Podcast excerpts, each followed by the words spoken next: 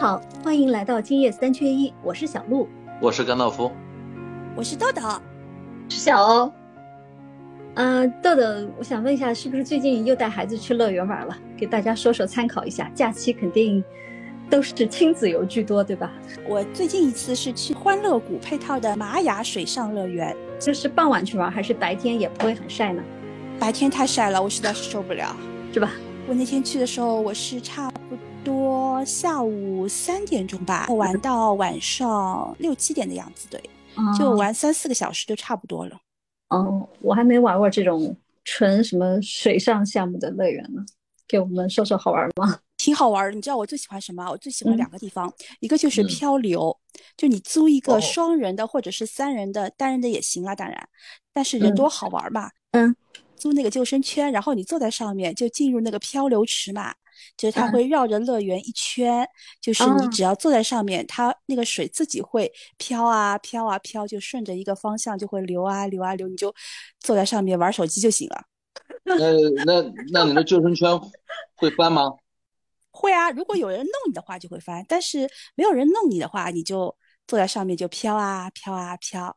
它它这个很省力，漂流的起伏就是乐园的这种漂流，跟外面就是那种自然。有自然环境的，从山谷间漂流的，你觉得哪个感觉更好玩一点？啊，那肯定是山谷更好玩了，因为那个有跌宕起伏，因为有高低的嘛。从那个呃浙西大峡谷嘛，我去漂流过的嘛，那个才刺激呢。那个会翻船的时候，你会掉下去。但那个刺激，那那乐园的它有什么特色呢？一定是跟自然漂流不一样吧？它其实那个就是平地的，就是它没有海拔高低的。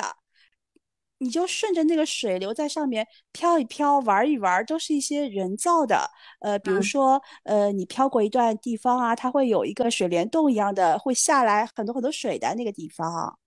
嗯，就是它要通过人工设计来制造这种好玩的点儿，是不是？对对对对对。还有一个我比较是喜欢的，呃，它造波，沙滩嘛，嗯，它做的那种人工的造浪。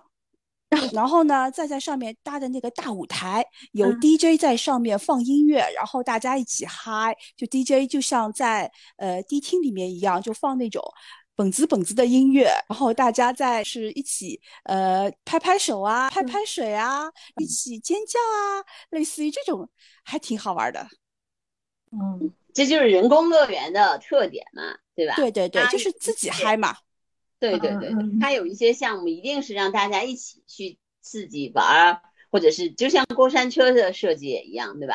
就像各个地方的过过山车，基本上是每个乐园都有的吧，对吧？那这个过山车就是让大家叫啊，然后有共同的。哎，就迪士尼有一个是小矮人矿山车嘛。呃，会造一些主题类的，呃，会有一个山洞，里面有恐龙叫两声，就是吓吓你啊，类似于这种啊，排队还挺长的嘞。我看每次排的时候都要排好几个小时呢。你有玩过特别刺激的乐园吗？特别刺激，就类似于欢乐谷啊，或者是环球影城的这种大的过山车，它就比较刺激。像上海的这个欢乐谷的话，它就有一个绝顶雄风，就特别刺激，它就到最高点的时候就停住了。然后就九十度往下冲，嗯，又失重，然后又是那种跳楼的感觉。嗯，我一听到紧张了，别说这种最高点往下冲了，我这个别人开车进地下车库的时候，我的血液感觉都要凝结一下。木头的过山车，你坐在上面会有不同的感觉，因为它开起来就会有空那个木头撞击的空隆空隆空隆空隆，就像那种 要散架的那种感觉。我们今天。从豆豆开始啊，就在讨论人工乐园，就因为我觉得我是个自然主义者啊，我我可能比较 对观鸟嘛，那我可能比较喜欢那种自然的风景里面的那这个刺激，比如说你到高原上去啊，呃，在比如说四千六百米的地方这个海拔的时候，你看到自然的景色啊，鸟在飞，藏野驴在跑。对吧？你在高原上开车，一样能感受到那种空旷的快乐。从二十世纪开始，全世界主题乐园都在对吧？做各种主题乐园。啊，来，我们先来做一个小测试啊。你们觉得在每一个你们去过的乐园里面，都有的项目都有哪些？你们先数数。嗯，每一个都有啊，旋转木马啊，旋转木马，碰碰杯。小火车，就转转转转转那种，对，小火车，嗯，对，还有过山车，过山车也是基本上每个乐园都有，但是不同的乐园多少会做一点自己的特色吧，是吧？或者是改动车，还有各种主题表演，摩天轮。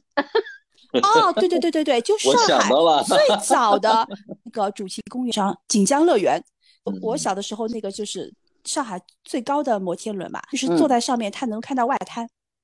对，哦哦，摩天轮呢，还有一个特殊的地方，就是它是很多人谈恋爱的时候要做的，尤其是像日本。这种视频出来，就是在摩天轮上求婚啊，一一对啊。上海还有一个摩天轮，后来造的就是大悦城的摩天轮，可以在上面喝下午茶。嗯，而且呢，摩天轮是一个游乐场的标志。说你在一个地方你看不见任何东西的时候，你就能看见那个摩天轮，因为它特别高嘛，因为它高，对对，人工的建筑的张力在它身上特别明显。但是你坐上去的时候又非常的平稳。苏州那个摩天轮就是他们的一个标志，金鸡湖旁边，你一看就看到了。摩天轮的安全系数还是蛮高的，在游乐是啊，是最游乐场里面最高的，嗯，而且老少咸宜，香很。这么胆小，好像做过。其实所有的主题乐园它是有主题的，对对吧？对对，比如说像迪士尼，呃。豆豆去的最多，对吧？它就是公主嘛，就是圆你公主梦的地方嘛。看来太公主，我好像没有特别大的触动。我家孩子可能是男孩，我们俩好像都没有什么感觉。我感觉他有些地方看的还有点神情迷茫，估计搞不清楚是怎么回事儿。可能那时候也比较小，我有点一厢情愿了，觉得小孩应该是喜欢的，所以好像我们彼此对这个没有太大印象和。没有那种激动的心情，所以就是豆豆说的，可能他是这个公主气氛浓烈一点，我们都不够公主。那你如果去环球影城，可能感觉会会比较强烈一点。是后来大一次去了变形金刚啊，小黄人啊，他最喜欢的那自然是哈利波特了。哈利波特，对对，哈利波特，我们做了两次。嗯，是一九年去的日本，后来又啊，日本对对对，日本的大阪的环球影城特别好，主题乐园啊，有一个特别大的一个特点，我就觉得人自己相当于给自己造了一个好玩的东西，对吧？为了我们的娱乐来造的好玩的东西，对吧？为了我们的感官刺激啊、愉悦、恐怖、恐惧，哎，他给你设计了很多让你能体验你平时在生活中无法体验的东西哦。那个洛杉矶的环球影城还有一个项目很刺激，就是鬼屋。鬼屋，嗯，对，它那个沉浸式的，工作人员会出来的，门口还放了一个标志，你不要动手，因为曾经有人把这个工作人员给打伤了。鬼屋其实是最早的乐园的雏形，但是它主题乐园呢，其实有这么几个标准哈，一个是，嗯，它要围绕着一些故事。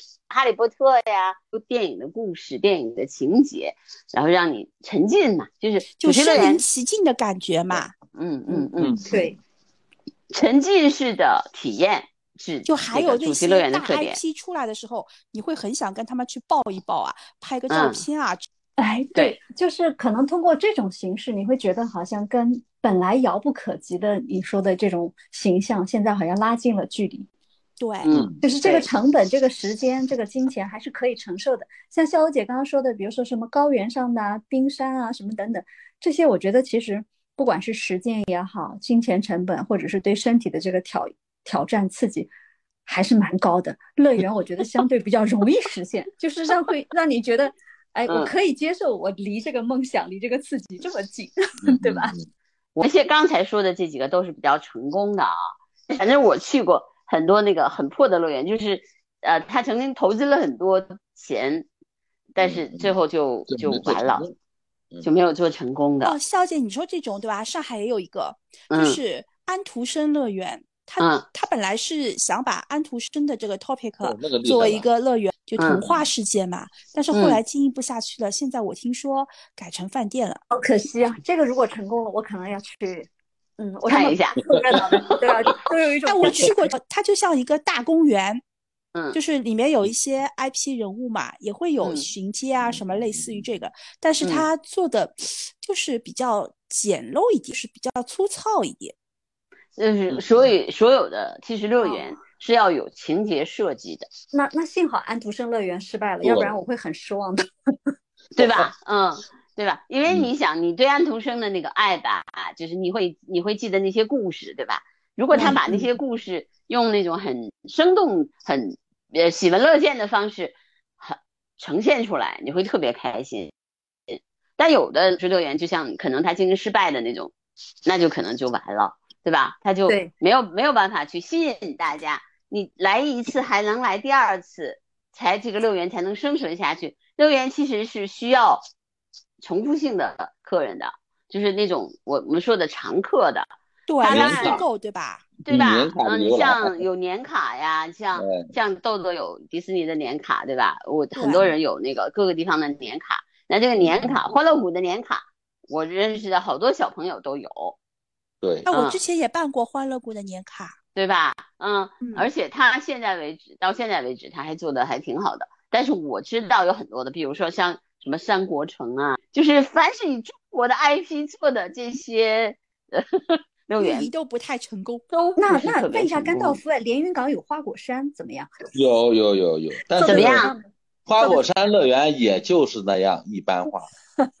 我我认为是什么？嗯，就是中国的这些古典名著啊，它都是深入人心的。就是每个人眼里面，三国的，比如说三国或者是呃西游，都有一些共通点，但也有个人不同的看法见解点，你就很难把握到每个人。get 到他的那个点，我觉得其实他们做三国、做水浒或者是做西游，不是不可以，但是你得非常精细，让让每个中国人去到那儿感觉身临其境，那就很难了。你像关于三国题材的电视剧都拍了多少了？有几个能深入人心的？觉得你说的这个理由不是特别重要的理由，最重要的理由是什么呢？是设计者。就是这个乐园的设计者设计每一个项目的时候，对对，第一，我觉得他要贴合人们喜爱的那个点，对吧？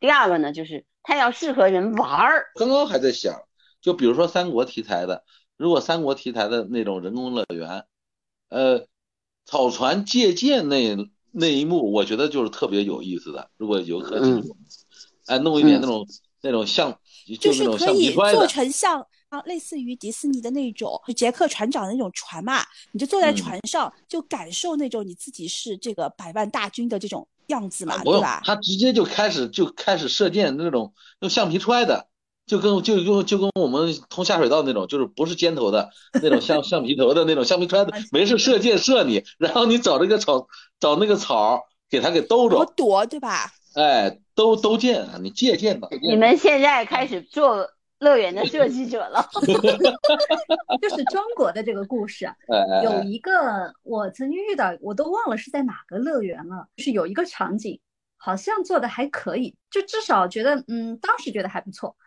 是是那个水漫金山，应该是用了那个白娘子那个故事，是不是叫方特乐园？我都忘了，方特方特方特，我去过，对对对对，嗯嗯，这个我觉得还可以接受。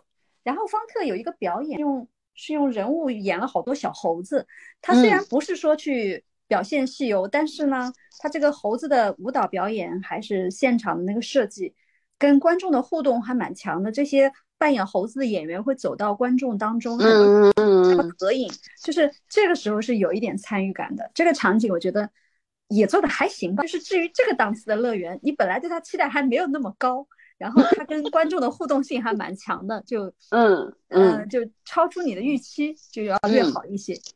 做的挺成功的乐园是那个无锡融创，融创那个它也做的很成功，就是它有好几个主题乐园，它不仅有户外的，类似于像这个欢乐谷这样的形式的这个乐园，它还有室内的，就是全纯室内的那种海洋馆，包括嗯。呃是滑雪的滑雪场。它有好几个类似于这样的一块地方组成的，叫那个融创世界，嗯，什么雪世界啊，然后海世界啊，还有融创乐园啊，都在一起。嗯，对。但是你看啊，就这些乐园总体来说，你可能是你去过的人知道，但是它的知名度就没有那么高。对，这就是我们现在看啊，就就就是推广性啊，就因为运营的比较好的可能就是迪士尼，然后现在有环球影城嘛，还有是欢乐谷，就这三个好像比较有名。其实我觉得越简单的这种乐园呢，它可能越越能够吸引人。你看的所有的这些乐园里面，基本上第一个特质一定有主题嘛，对吧？第二个就是说我要有我自己。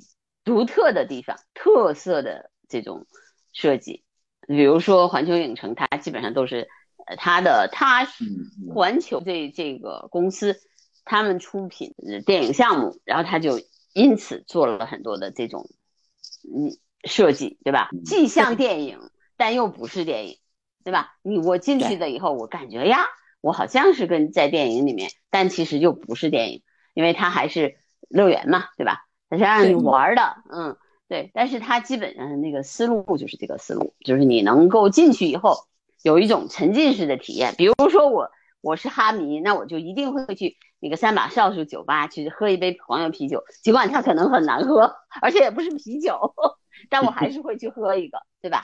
嗯，我觉得甘道夫，你你儿子他是个男生，是二年级下册，他是喜欢什么样的乐园啊？他还是比较喜欢那种刺激一点的好玩的乐，但但是很多他身高还没到吧？他现在一米几啊？嗯，现在够了，现在够了，那够了啊！我家之前之前不太哦，我那时候小，有好多乐园，我记得我家第一次去方特的时候，他身高都不够，很多都玩不了。哎，对啊，他有要求是吧？对，有身一米二以下，基本上好多项目都不让玩。比如说迪士尼就比较友好，有好多项目它是给这个低龄儿。因为影视这个 IP 啊，它其实有有原创性、有故事性嘛，对吧？嗯。如果一开始的时候我们呃把它设计的特别好的话，它真的就是可以既是可以是电影，也可以是电视，也可以是主题乐园，也可以是这个是那个，嗯。但是呢，最终的一个目的呢，是人们在这个日常生活之外，我想找到一个能够刺激我、能够让我。开心能够让我短暂忘却现实世界的烦恼，这样的一个一个地方，可以放松的地方。你一下，你一进去以后，不光是放松，不是你能忘记现实社会。对，没错，没错，没错。对啊，它还是要比较梦幻的。嗯，人类啊，就整体来说，认为人生苦乐相伴，或者说苦多于乐的人生，或者这段苦那段乐的人生，那么我们都是需要有一个长密自己的。呃，地方，比如说在日常生活中，我们可能刷手机的时候，就是我们藏匿呃那个日常生活中的那些苦恼的地方。但是那个特别短，比如两三分钟，你看一个视频完了没了。但是呢，这种主题乐园呢，是可以在一一天的时间或者半天的时间，让你完全进入到他那个梦幻的或者说呃非非现实的。那样的一个世界，对吧？你吃的东西啊也好，你看玩的东西也好，都是让你能够忘却现实世界的。嗯，所以这是他离开的时候那一刹那，有没有一种失落感？就乐园又关一定会有。随着人流走出出去的时候，烟花也表演完了。对，对的，会会失落吗？会失落的。就是你看所有的。狂欢节也好，比如说罗马狂欢节，或者是巴西狂欢节，就是在那个结束的那一瞬间，所有的人都脸上，你看所有人的脸上的那个表情都是怅然若失。对，就是我们还是要回到现实世界的，就是不管我们多么开心，我们今天的玩的多开心，所以呢，我们都要回到现实世界，回到我们真实的人生当中。我我就在想，就是未来。会有这样的一种乐园方式啊！我在那个 VR 眼镜里面看过，我我戴上那个 VR 眼镜以后，他就让我坐了过山车，但是我是去戴在 VR 眼镜里面那个，我是戴着眼镜的，我就坐在那个椅子上，实际上我没有动，但是我的感觉是动的，就是我的眼睛看到的和是我实际上的体验。就是过山车的体验。现在不仅有那个 VR 眼镜，还有头盔嘛，还有那个对对对对，其他的一些辅助的设备能够让你身临其境的感觉，你就是在这样的一个环境里面生活。是，而且呢，就不是他那模拟的就是过山车。我那我我去那个戴的那个眼镜就是过山车。我坐上去不是在那坐坐着，然后我就马上就觉得我自己走了一遍过山车的体验是一样的。对，肖姐姐，你说的这个其实上海。那个街头有很多这种 VR 体验馆，它就有那种你可以坐在里面，然后它就摇啊晃啊，你就像坐在那个过山车上面一一样的感觉，一样的感觉。对对对对对对，嗯，就我看到了，然后我我身体也感觉到了，那我就是在体验，哪怕它真的不是过山车，但我看到的是过山车呀，对吧？对，就是它让你过山车。产生一种完全像模拟在坐过山车的这种环境。我自己也在想，为什么这些游戏设计给孩子，其实是让他们能够能够真正的得到那种快乐。我觉得孩子们，你看他们跟我们进到那个那个世界是不一样的，就是他们在里面是真正的感觉到快乐的。就是你看着每个小孩儿啊，当然你说可能。可能那个小鹿的那个男生啊，进那迪士尼可能没什么感觉，但是你看每一个小公主，你看到他们进到那个世界里面，看到他们脸上的那个表情，你会觉得很开心。他也有喜欢的东西，就是很开心啊。就比如说那个什么，他他喜欢水，也喜欢动物。他以前我们去海洋主题的公园，他都蛮喜欢的，对吧？我们去过广州长隆的那个，它是动物主题的乐园，嗯。还有单独一个鸟类主题的乐园。那这两年乐园有什么让你们觉得不太喜欢的地方吗？有吗？